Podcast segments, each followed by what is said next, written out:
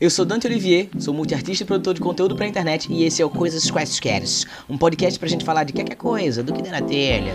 Aqui eu trarei histórias minhas e suas, conversas com pessoas massas sobre assuntos relevantes, na maioria das vezes, e o que mais for surgindo pelo caminho. Então, simbora.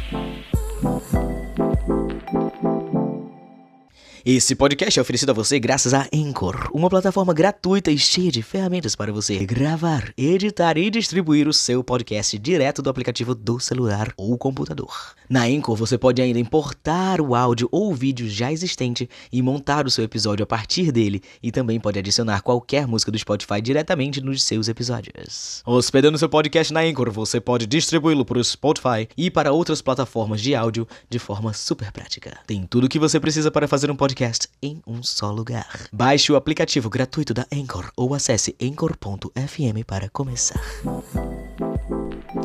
Bem-vindos novamente ao Coisas Quaisqueres! Hoje nós estamos aqui para fazer o nosso primeiro FAQ, Frequent Asked Questions. É, perguntas frequentes, né? Para falar em português. E hoje a gente vai estar tá falando, aproveitando esse restinho de mês da visibilidade trans, para fechar o mês da visibilidade trans. Eu pedi para vocês lá no meu Instagram, no Olivier Dante, para vocês mandarem perguntas sobre a minha transição. E aqui vai ser o grande faquizão onde eu vou responder várias, várias, várias perguntas que vocês sempre fazem, que eu sempre tô respondendo, mas aqui vai ser tipo um definitivo por enquanto. É, um, de eu respondendo essas perguntas sobre minha transição. Então, é isso aí.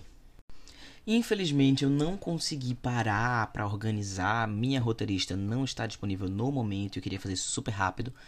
É, um, eu não consegui parar para organizar, separar as perguntas em categorias. Eu queria muito ter, sabe, feito bloquinhos sobre cada tema. Então vou estar respondendo meio que aleatoriamente.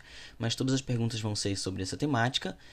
E é isso, gente. No próximo FAQ eu faço uma coisa mais organizadinha, tá bom? Então tá bem. Vamos começar! Primeira pergunta: Qual a sua orientação sexual? Então, eu sou bi ou pan, não sei escolher qual dos dois eu sou. Eu sei que isso é toda uma polêmica, mas eu gosto de gente, tá? E assim, é bom sempre falar que gênero, identidade de gênero é uma coisa, sexualidade é outra. As pessoas trans, elas podem ser gays, bis, lésbicas, o que for, entendeu? O que elas quiserem, porque gênero é uma coisa e sexualidade é outra coisa né? Alguns amigos se distanciaram de você depois que você se assumiu? Acredito que algumas pessoas se, se, se, se afastaram por causa da minha transição, sim, mas eu também acredito que algumas pessoas se afastaram na mesma época, mas por um processo natural da vida que acontece, né? De você, enfim, sua vida mudar, as coisas na sua vida mudar, os seus círculos sociais mudarem. E a própria transição fez esses, esses círculos sociais mudarem, mas e eu acredito que isso me afastou de muitas pessoas. Eu também me isolei muito no começo da minha transição porque eu tava com medo de enfrentar as pessoas, de conversar sobre isso. Eu queria paz. E aí eu fui ficando só junto de quem tava muito do meu lado. Então às vezes eu terminei me afastando de algumas pessoas também. Essa memória é bem. Essa memória é uma memória bem, bem distante assim na minha mente porque já faz bastante tempo. E enfim, já vi muita coisa desde então. Então essa memória se perdeu um pouquinho. Na sua transição, você estava em algum relacionamento? Se sim, como essa pessoa reagiu? Eu estava num relacionamento, foi com uma menina, foi difícil para ela, porque ela tinha a sexualidade dela muito bem estabelecida na cabeça dela, né? Antes eu, me, antes eu tava no gênero feminino e do nada ela tava namorando com a menina e do nada ela tava namorando com o menino. Então foi um processo para ela, Sempre que uma pessoa transiciona, todo mundo que está ao redor dessa pessoa transiciona junto. E. E assim, a gente não acabou por causa disso. A gente veio acabar depois de um tempo por outros motivos. Mas. Sim, eu estava com uma pessoa. Com que idade você se sentiu pronto e se assumiu para família e amigos? Eu descobri que eu era trans, eu descobri que existia transexualidade masculina em quando eu tinha 16 anos. E, mas eu só me senti pronto, eu só tive coragem de expor isso. E assim, só minha namorada na época, quando eu tinha 16 anos, eu tinha uma namoradinha e só ela sabia disso. Mas eu guardei isso pra mim até meus 19 anos. Que aí foi quando eu joguei pro mundão. como é o seu dia a dia em relação a medicamentos e efeitos colaterais do processo de transição. Então, primeiro que a gente não chama de medicamentos, a gente não toma medicamentos, a gente toma hormônios. São coisinhas diferentes. E os meninos trans não se hormonizam diariamente. A gente toma uma injeção intramuscular do hormônio. Ele pode ser, dependendo do hormônio que você tome, você vai tomar de 15 em 15 dias, você vai tomar de 20 em 20 dias. No meu caso, eu tomo um que eu tomo só de 3 em 3 meses. Então, é bem tranquilo porque é uma agulhada só. São duas agulhadas, na verdade, que é uma em cada banda da bunda. Mas é de uma vez só, só de 3 em 3 meses. Então eu só me preocupo com isso quatro vezes no ano.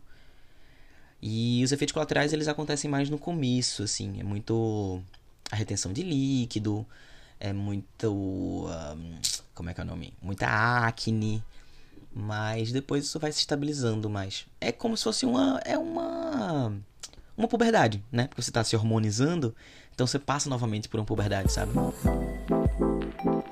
É verdade que eu posso perder a sensibilidade com a mastectomia? Sim, é verdade.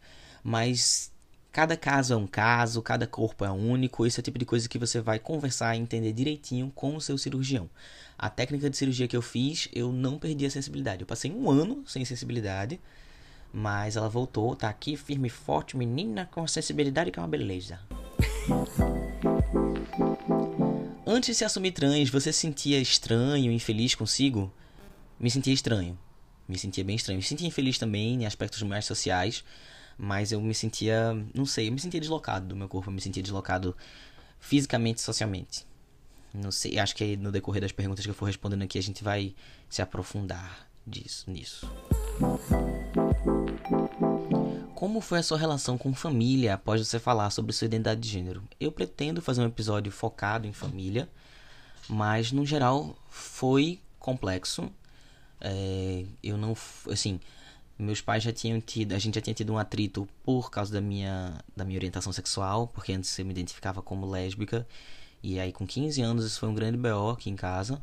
E aí quando chegou a, tipo, quatro anos depois, quando chegou a questão da, trans, da transgeneridade, é, foi muito mais tranquilo o processo. Assim, eu já estava mais maduro, eles já estavam mais por dentro da comunidade LGBT, então a gente se deu as mãos e foi se ajudando nesse processo, né?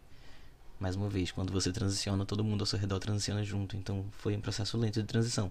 Do mesmo jeito que eu tive dos meus 16 até os meus 19 pra conseguir botar isso para fora, processar isso dentro de mim, eles tiveram tempo deles de processar isso também.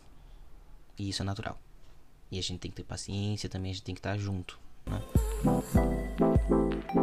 O processo da testosterona é para sempre? Sim. Tudo você tem que fazer acompanhado com um médico, estar tá junto do endocrinologista, para ele estar tá acompanhando suas taxas, se está tudo certinho com o seu corpo. Mas meu corpo, naturalmente, não produz a quantidade de testosterona de um homem cis. Então eu tenho que estar sempre repondo essa testosterona artificialmente. Então, sim. Mas hoje em dia eu já dei alguns intervalos, já passei um tempo sem tomar testosterona e isso não regride a minha transição, até porque as mudanças são para sempre também. É... Mas eu tenho que estar sempre fazendo essa reposição hormonal. Dicas para quem é adolescente trans e está nessa luta se informe muito, tenha calma. Eu sei que a parte mais difícil é a calma, a paciência. A... Eu sei que sempre quer acelerar tudo, quer fazer tudo na hora. Transicionei, agora eu quero, meu Deus, quero abraçar o mundo com, com minhas pernas, com meus braços, com tudo.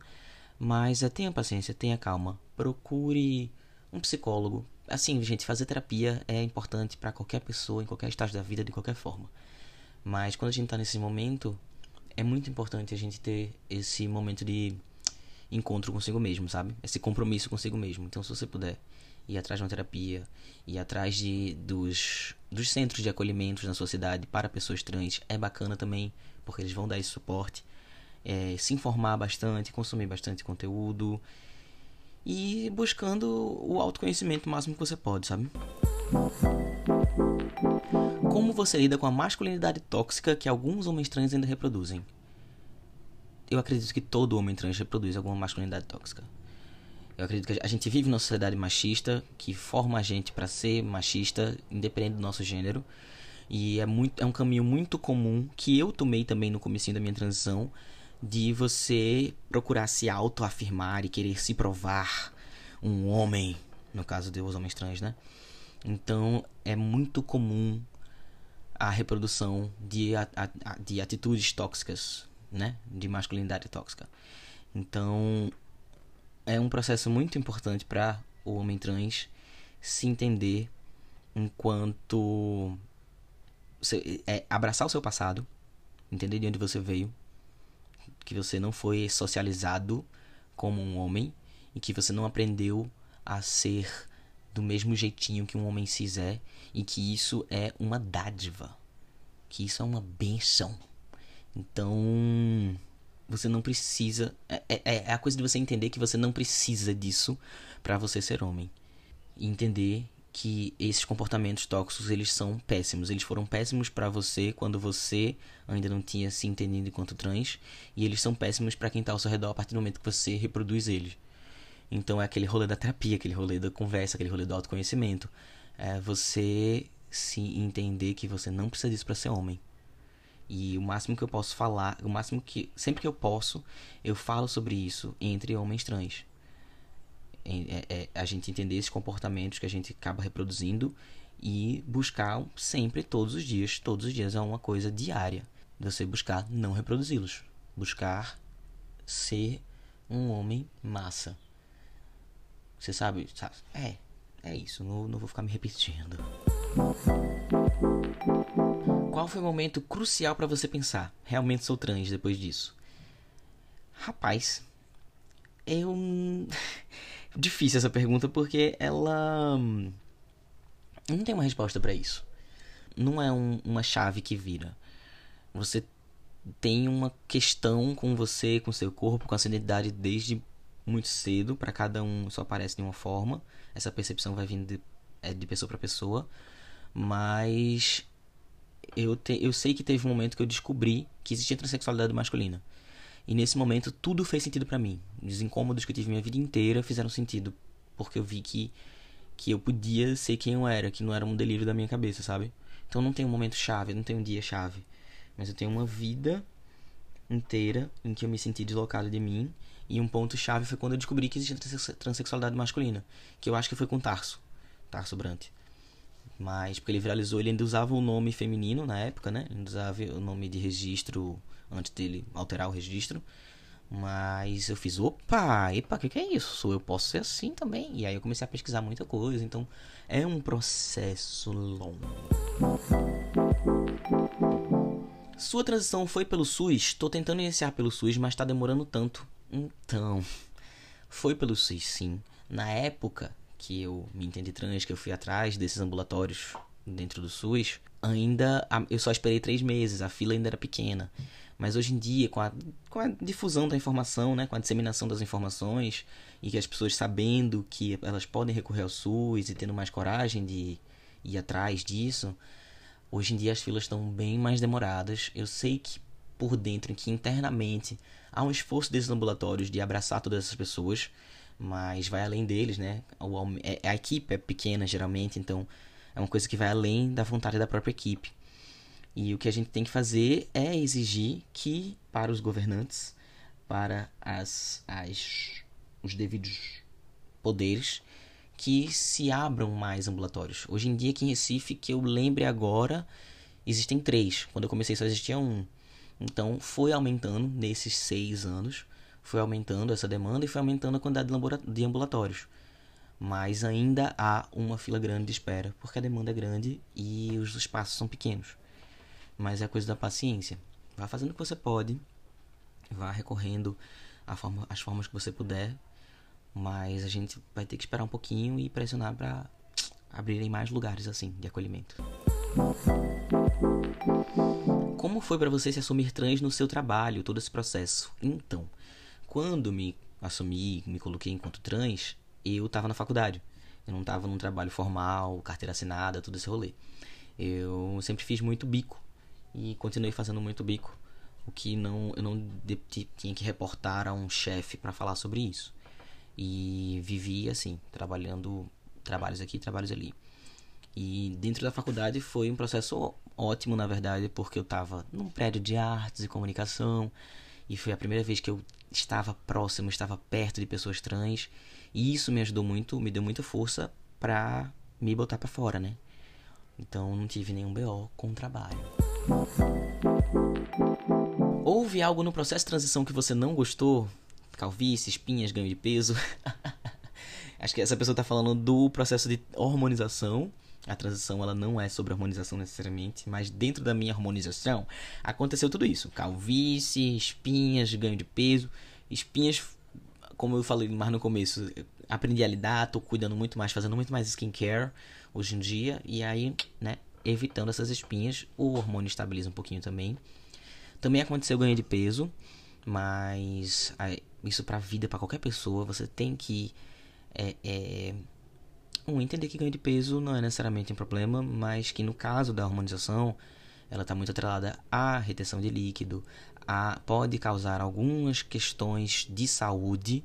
Então é muito importante que o, a pessoa trans, especialmente os meninos trans no caso, é, ao começarem a iniciarem um tratamento hormonal, também iniciem uma atividade física regular para prevenir e evitar questões de saúde mesmo, mas é importante para qualquer pessoa fazer atividades físicas e ganho de peso não é necessariamente sinônimo de falta de saúde, né? A gente sabe muito bem disso, não vamos entrar nesse mérito. É... Mas eu, eu tive, eu entrei num, comecei a inchar um bocado, assim. E aí depois eu comecei a estabilizar a minha rotina de exercícios e isso deu uma melhorada boa. Mas é muito, muito importante. Pode gerar um monte de coisa, gente. É muito importante um monte de coisa assim, um monte de, de questões de saúde. Então, hormonização, por isso que eu tenho que fazer junto com o médico.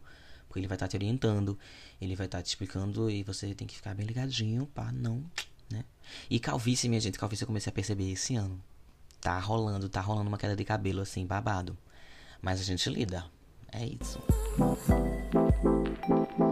Dante, fala como você mudou seu nome na escola, por favor. Quero muito mudar o meu, mas não sei como. Então, como eu falei, eu não estava mais na escola, eu já estava na faculdade. E a Universidade Federal de Pernambuco tinha um programa, ainda tem, eu acredito, não estou lá faz um tempo, mas ela tinha um programa de nome social. Então foi bem simples. Eu entrei no site da reitoria, baixei um documento, preenchi e entreguei lá na reitoria assinado. E eles cadastraram meu nome social em, em tudo da universidade. E eu já. E meu nome já já ficou como o nome que eu me identificava, já ficou como Dante desde, desde que eu escolhi o nome Dante, né? Que demorou um tempinho para eu entender qual ia ser meu nome. Mas é, a própria universidade já tinha essa política. Mas eu sei que é um direito das pessoas usar o seu nome social. Então tem formas, tem como você conversar isso na escola. Isso é um direito seu. Recomendo, inclusive, assistir, ouvir o episódio de Direitos Trans, o episódio 1, que é o episódio que eu e a doutora Bruna falamos sobre documentações, burocracias, e acho que ele pode ajudar muito a como lidar com esse trato com a escola. Tá bom? Tenho bastante disforia com o meu corpo, vivo tentando descobrir meu gênero, mas não entendo. Terapia. Isso é tudo que eu tenho para te dizer. Procure um terapeuta LGBT friendly, que não vai querer fazer uma cura trans, né? Que isso aí nem é terapeuta de verdade, isso aí é um profissional que tem que ser tirado do, do, do mundo. Mas vá atrás de uma terapia, é muito importante para qualquer pessoa, qualquer pessoa vá atrás de se conhecer. Como é quando você vai ao médico, ginecologista e etc. Então, sempre rola uma questão, sempre rola, eu sempre fico, levo chá de cadeira, sempre tem que ficar me reexplicando. Mas é, geralmente meu chá de cadeira é mais culpa do plano de saúde do que da. Eu tive, assim. Hoje em dia eu tenho plano de saúde. Então quando eu fazia pelo SUS, era muito simples. Porque tudo lá já estava dentro do ambulatório trans. E agora que eu tenho plano de saúde, geralmente o meu plano de saúde ainda não, no, no, sistema automático deles, ainda não entende o que é uma pessoa trans, o que é um cara tá pedindo para ir pro ginecologista. E aí sempre rola de, a pessoa do, do, do, do da clínica ter que ligar no plano para poder liberar a minha consulta. Mas assim, nas clínicas, até hoje, eu não tive, não tive problemas. Mas assim, eu voltei aí no ginecologista ano passado. antes disso, os cinco anos anteriores, eu evitava o máximo, o máximo. Só ia no SUS, obviamente. Mas eu não ia. É, é, quando eu comecei a ter plano de saúde, eu passei uns bons anos sem frequentar a ginecologista com medo da, do estresse. Mas a gente precisa passar por isso, gente. A gente precisa peitar. E se o, o, a, o plano de saúde não entender que a gente existe, vai continuar sendo assim. Aqui mais uma pessoa falou: Você achava que para se validar como um homem tinha que se portar com o estereótipo de homens babacas, etc? Eu não achava isso. Isso é um processo às vezes que acontece inconscientemente. Eu não me portava que nem os homens babacas, porque eu sempre levei muito bullying de homens babacas, mas eu acabei caindo sim em comportamentos tóxicos. Então é uma coisa que você tem que estar muito atento, porque você acha que você não faz, mas você acaba fazendo. Qualquer pessoa acaba fazendo, mas o homem trans nessa tentativa de se validar, ele acaba sendo muito propício, propício a fazer esse tipo de coisa, porque ele quer muito, né, se provar homem para a sociedade. Mas isso não é necessário. Reforçando. Você tinha dúvidas? Porque minha única certeza é que eu não sou cis, mas tenho muito medo do futuro, me sinto perdido. Então, é... eu tinha dúvidas, eu tinha medo, porque eu sei que isso é uma coisa para sempre, né? Assim, por você mudar seu nome e depois querer voltar é, é complicadíssimo. Mas acontece. Você pode fazer isso, tá? Mas, mais uma vez, terapia, gente. Pesquisa muito, faz sua pesquisa, consome muito conteúdo, vai atrás de se informar o máximo que você pode, vai atrás de se entender e de se descobrir, com paciência, com calma, porque isso é um processo. Mas, terapia. Vá para um psicólogo, ele vai lhe ajudar, ou ela vai lhe ajudar a se entender com você mesmo, não só na questão de gênero, mas em tudo, tudo, tudo na sua vida. Como você escolheu seu nome?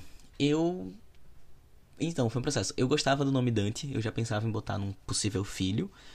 Mas aí eu vim primeiro, e aí eu passei um tempo assim na dúvida, sem saber que nome eu botava. Mas aí depois ficou, porra, Dante, eu gosto tanto desse nome. Eu vim primeiro do que esse filho, eu vou botar em mim. E foi basicamente assim. Como foi o caminho para tomar a decisão de cirurgia? Mastectomia. Um, foi natural, gente. A mastectomia é a cirurgia, sei lá, principal, a coisa de você não poder, você ter que viver apertando o seu peito para se sentir bem em qualquer roupa, de você ir numa praia e não se sentir confortável numa praia, numa piscina, porque você não pode tirar a camisa, porque você sabe que se você mergulhar de camisa vai marcar. E assim, não é um problema as pessoas saberem que você é trans, mas a gente vive numa sociedade transfóbica e eu tinha pavor das pessoas imaginarem isso numa praia e eu sofri alguma violência. Então, assim, cirurgia é muito pessoal. Cada um vai fazer se quiser, como quiser. Mas foi um processo natural, assim. Era uma das coisas que eu mais ansiava, mais queria desesperadamente. E eu só tive um processo de ter calma, esperar e de conversar com o terapeuta, com o psicólogo e, e, e me acalmando e tendo mais certeza do que era isso, do que esse era meu corpo, do que era que eu queria fazer com o meu corpo. Como conseguiu lidar com as reações negativas da família anti-transição? Então, tirando meus pais aqui, que são que a gente mora junto, eu comecei a evitar minha família. Eu dei uma afastada real da minha família, assim. Eu não recomendo isso, mas eu sabia que naquele momento eu precisava, porque eu estava muito reativo. Eu provavelmente ia ser grosso, eu não queria ser grosso com a minha família. E eu também não tinha psicológico para lidar, para bater, para não bater de frente com, com as pessoas errando o pronome, com as pessoas me fazendo perguntas idiotas, com as pessoas sendo babacas comigo. Então, naquele momento eu quis me afastar. Depois isso foi voltando naturalmente, mais ou menos, porque também veio pandemia, também veio correria profissional, faculdade e enfim. Mas assim, no primeiro momento eu quis me afastar. Ah, pergunta legal. É comum tratar homens LGBTQ em frases tipo bicha, senhora ou menina, que é isso? Te incomoda? Não, em mim não incomoda. Quando vem de uma pessoa LGBT e eu sei que esse é o jeito de se tratar, e eu trato meus amigos LGBTs assim, e eu me trato assim também, isso não é um problema. para mim, que eu já tô há seis anos nesse rolê, que já tenho muita certeza do meu gênero, que já sei que as pessoas ao meu redor sabem, entendem do meu gênero e não estão falando isso para desrespeitar o meu gênero, de boa, meu amor. A gente é LGBT, a gente se trata assim, bem garotinhas. Mas, se vem de uma pessoa que eu sei que não respeita meu gênero, que eu sei que tá falando para me deslegitimar, que não é LGBT, enfim. aí já é outra história. E aí vai me incomodar. E aí a gente vai peitar, gato. Entendeu sim? Você, quando estava no início do processo de transição, teve dúvidas sobre ser não binário ou transmasculino? Não. Não tive. Eu tive um momento, sei lá, quando eu tinha 14, 15 anos, que eu queria ser gender fluid, falava sobre ser gender fluid e tal. E mas foi um momento bem breve, mas um momento que eu me entendi enquanto homem trans e, e vi que era isso, eu só sabia que era isso e acabou-se. Quando você fez a mastectomia, teve que pausar o uso de testosterona? Então, eu pausei, eu tomei a testosterona um pouquinho antes de fazer a cirurgia e eu passei uns seis meses sem tomar T. Mas isso aí também você vai conversar com seu médico, entender com seu médico, tá? Você recomendaria fazer primeiro a harmonização e depois a cirurgia, para quem deseja, ou ao contrário? Primeiro a harmonização, gente. Até nos Estados Unidos, que é um lugar que é bem mais estabelecido isso, é comum eles fazerem pelo menos seis meses de harmonização a um ano, para então fazer a mastectomia. É... Porque a mastectomia é uma mastectomia masculinizadora. Então, quando você se harmoniza, o seu corpo muda. Seu ombro muda, o seu peito muda. Você percebe que quando você começa a tomar testosterona, ao longo do tempo, seu peito já começa a diminuir, porque a gordura corporal começa a ser deslocada para o corpo de forma diferente. Então, seu peito já dá uma diminuidinha, o que ajuda na, na, na cirurgia. E o médico, enfim, o objetivo do médico é deixar o seu peito masculino, né? Deixar, enfim, dar, masculinizar o, o, o, peito. E aí, quando você toma hormônio, ele já fica, o terreno já fica pré-pré-pronto para ele só cortar, entendeu? Assim, só passar a faca. é, inclusive, o meu médico me orientou a malhar. É, tipo, a minha cirurgia foi dividida em duas partes. Eu ainda não fiz a segunda parte, inclusive. Mas a gente fez a primeira parte, tirou o grosso, tirou o excesso. E aí ele fez: agora eu quero que você malhe para crescer peito, para ele fazer o acabamento em cima do meu peito já mais modelado. Que aí ele deixar com um aspecto mais, entre aspas, natural do homem, né? Enfim. E aí, enfim, é isso. Você se harmoniza primeiro e faz a cirurgia depois. Foi difícil a retificação dos seus documentos? Mais ou menos. Ela foi trabalhosa, mas eu não considero ela difícil. Mas ela me deu bastante trabalho, ela consumiu bastante tempo. Mas não foi difícil porque aqui em Recife existia. Foi na época que ainda não era feito pelo cartório, né?